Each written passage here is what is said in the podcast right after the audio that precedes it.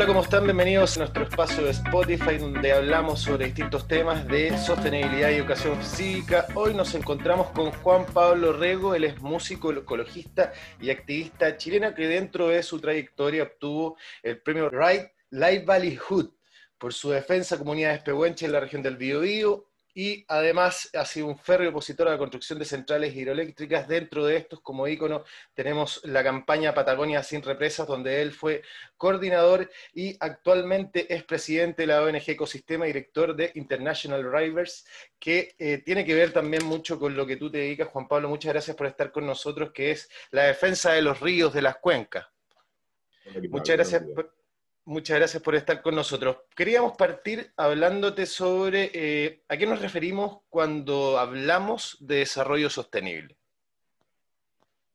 Bueno, la verdad es que hoy en día es una especie de eslogan vaciado de, de contenido, ¿eh? así lo veo yo, o sea, como una especie de mantra que ha sido demasiado repetido, Sebastián, y el problema es que no se hace, no hay desarrollo sustentable que yo sepa y que yo vea, espero no ser injusto, yo creo en ningún, lugar del mundo en este momento.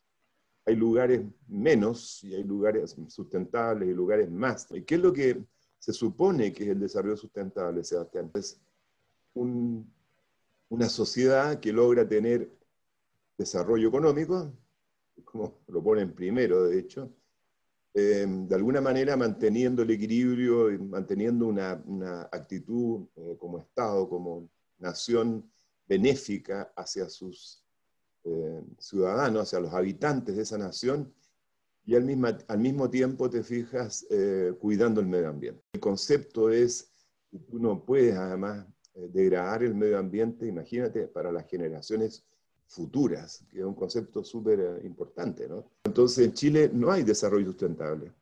Y la causa de eso para mí es súper clara, Sebastián. Es imposible tenerlo con el sistema económico que tiene Chile. Con esto que ahora la gente llama, yo también he contribuido a, a acuñar algunos de estos términos de distintas maneras, pero lo que la gente llama ahora el extractivismo y se le agrega neocolonial, porque estamos inundados, que bueno, es parte de la globalización, lo que tú quieras, pero estamos inundados de multinacionales y transnacionales y todo este asunto, inundados.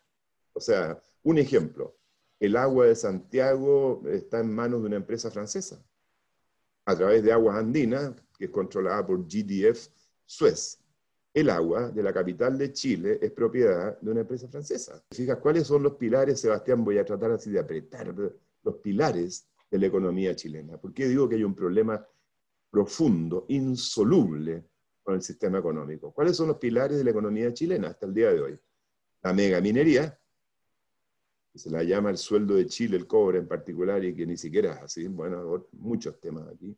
La megaminería, con todo lo que eso implica, Sebastián implica hoyos y tranques de relave y termoeléctricas y desaladoras y líneas de transmisión y contaminación de suelos, del aire, de napas freáticas a través de los tranques de relave. O sea, los impactos de la minería, la mega minería, son inconmensurables.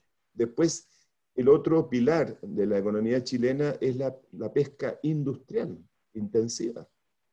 ¿Para qué al final? Para el mercado de harina de pescado del mundo, ¿te fijas? Entonces, y es una pesca que está llevando a la extinción constantemente, están las vedas y las vedas y las vedas, porque todas las especies están desapareciendo. Y esto es un fenómeno, por supuesto, de la pesca aterrante, mundial, porque se dice, los expertos dicen y afirman, que la situación ecológica, bioecológica, de los océanos y mares es aún peor que todo lo que está pasando en la superficie terrestre. Imagínate. Y el tercer pilar, te fijas, de la economía chilena, esto todo eh, ya ha entrado en el siglo XXI, que lo hace más asombroso todavía, eh, es eh, las plantaciones, te fijas, de gigantes de monocultura, monocultivos. Lo más notorio es los pinos y eucaliptos. Pero resulta que en términos ecosistémicos y ecológicos, las plantaciones agroindustriales, de lo que sea, Sebastián, pueden ser avellanos europeos, cerezas, kiwi, paltas, mira el tema de las paltas en Petorca y la Ligua todo esto, Es el concepto del monocultivo y más encima, y hay que agregarlo, de exportación. Y después está la salmonicultura, que todos sabemos que también es insustentable.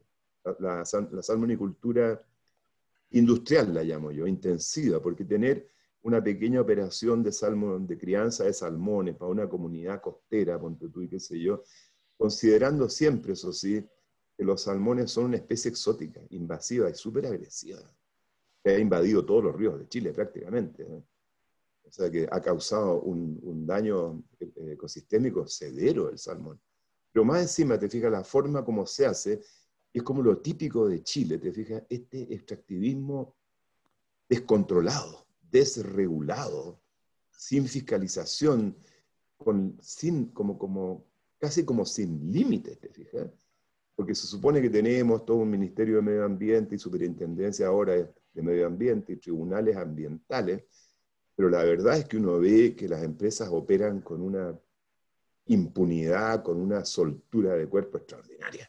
Yo personalmente creo que el mayor desafío un poco es cómo hacer eh, encontrarse estas visiones tan distintas que por un lado el, hecho de, ser conscientes de, que no se puede estar eh, de cierta forma todo el tiempo aprovechándose de la naturaleza sin tener ningún costo y por el otro gente que lo ve desde otra perspectiva, que dice que en realidad el país tiene que crecer económicamente, que al final eso es lo que importa. O sea, también hay un tema a nivel como país en términos de cuál va a ser eh, los paradigmas que vienen hacia futuro. O sea, esto que viene desde la revolución industrial, pero que hoy día nosotros, nuestra generación, eh, nos está complicando y sobre todo las generaciones futuras, cómo va también a hacer convivir esto de que no solamente uno puede pensar en el presente yo tengo una mirada que no es ideológica.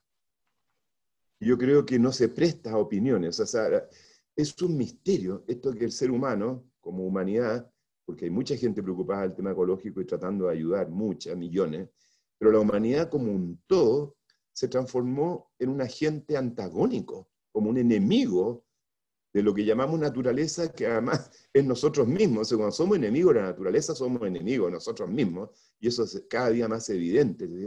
estamos transformados en unas especies de enemigos destructores de las aguas, de las aguas mismas, de los cuerpos de agua, humedales, lagos, todo lo que te decía, ríos, al final un bosque es un cuerpo de agua también, absolutamente. Nosotros somos seres de agua. Entonces, aquí entramos a este misterio, te fijas, de que cómo puede ser que un ser hecho de agua, viviendo y siendo parte de una biosfera basada en agua, se transforma en un enemigo y destructor de las aguas, de los cuerpos de agua. Eh, es, es muy raro esto. En el fondo, esa gente que piensa que hay que quebrar huevos para hacer tortillas, que hay que destruir la naturaleza para desarrollarse y después cuidaremos la naturaleza, o esa gente que dice no podemos seguir desperdiciando el agua de los ríos en la mar. Entonces, aquí hay un problema epistemológico, perceptual, y yo creo que parte del problema, o sea, lo voy a decir así, es la codicia, es gravísimo. por eso la pregunta es, ¿Qué es lo que pasa con la percepción? Eso es. Hay una codicia con que está complejizada con una ignorancia, te fijas, no sé qué es lo que va primero y qué es lo que va después. Y esta cuestión, más encima, obvio, se globalizó, Sebastián. Entonces ha habido una ceguera de parte de la humanidad que francamente nos está costando la vida. Por el momento nos está costando la calidad de vida. Mira en los niveles de las tasas de cáncer en Chile. Mira las tasas de accidentes vasculares, de asma, de diabetes, de alergia y después la salud mental, síndrome esquizofrénicos, paranoias, ataques de pánico, depresión, gente que no quiere salir de sus, de, sus piezas, ¿te cachai? Jóvenes, una cosa insólita. Juan Pablo, como para ir cerrando, te quería preguntar inevitablemente sobre lo que se nos viene, que es este debate de la Constitución y quizás una posibilidad de poder de cierta forma no quedarnos tanto en el concepto de desarrollo sostenible, sino que también llevarlo un poco a la práctica. ¿Cómo crees tú, pero te quiero preguntar realista, de, manera real, realista, ¿no? como lo que debería ser, sino más bien lo que tú crees que va a suceder en este debate? El tema, eh, Sebastián, es Tú me preguntabas más que creo que va a pasar, ¿ah? pero yo no, no lo tengo, eso no lo tengo claro. La veo difícil, veo difícil el funcionamiento de la convención. Esto que empieza con esa petición de amnistía de los presos políticos y todos los presos en, en el Gualmapu, en el contexto mapuche, súper complicado eso. Y la gente que fue arrestada durante el estallido social y qué sé yo. Entonces no, veo, no sé muy bien, no, entiendo muy bien cómo va a operar la convención. Y lo otro es la polarización, porque entre la gente del, del espectro al, al, extremo de la derecha, por decirlo así, y pasando por la concertación nueva mayoría en relación a la lista del pueblo, yo veo una polarización bien potente. O sea, para mí va a ser súper interesante observar cómo dialogan posturas tan, tan polarizadas y tan distintas, tan antagónicas. Bueno, veremos. Hay que esperar lo mejor. Pero a mí la preocupación de fondo, de fondo, es que una cosa es cambiar la constitución, Sebastián. Que al final son palabras. Antes escritas en pergamino, después en papel y ahora en un disco duro. Y puede suceder, te fijas, que logremos, no va a ser fácil. Yo no creo que va a ser un año, creo que va a ser más, pero que, que logremos acuñar eh, una constitución linda, virtuosa, con elementos necesariamente, pueblos originarios, paridad, o sea, feminismo, y para qué decir, ecología, todos esos elementos, ya. Pero una cosa es cambiar palabras y acuñar, ya sucedió en Bolivia, y en Ecuador ha sucedido que instalaron constituciones muy bonitas y con estos elementos, ¿eh? indigenistas, ambientalistas, feministas, todas estas cosas.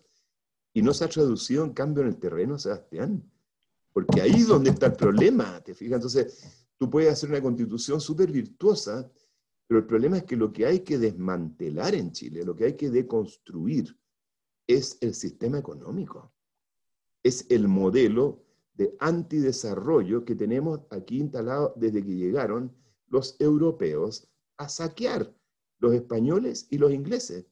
Y ese paradigma del saqueo, la, República Chilena se lo tragó entero y viento en popa, seguimos adelante con el, paradigma del saqueo. Hay que pasar de la fase destructiva primaria, por eso yo te decía primitiva, esto es primitivo.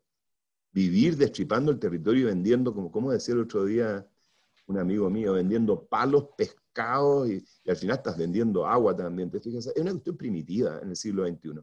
¿Qué es lo que tenemos que hacer? Transitar a una fase terciaria. Saltarnos la fase secundaria manufacturera a la que se fue por Europa Oriental y causó estrago. La fábrica, la fábrica, la fábrica, la fábrica, ¿cachai? Y pasar a la fase terciaria. ¿Qué es lo que es la fase terciaria?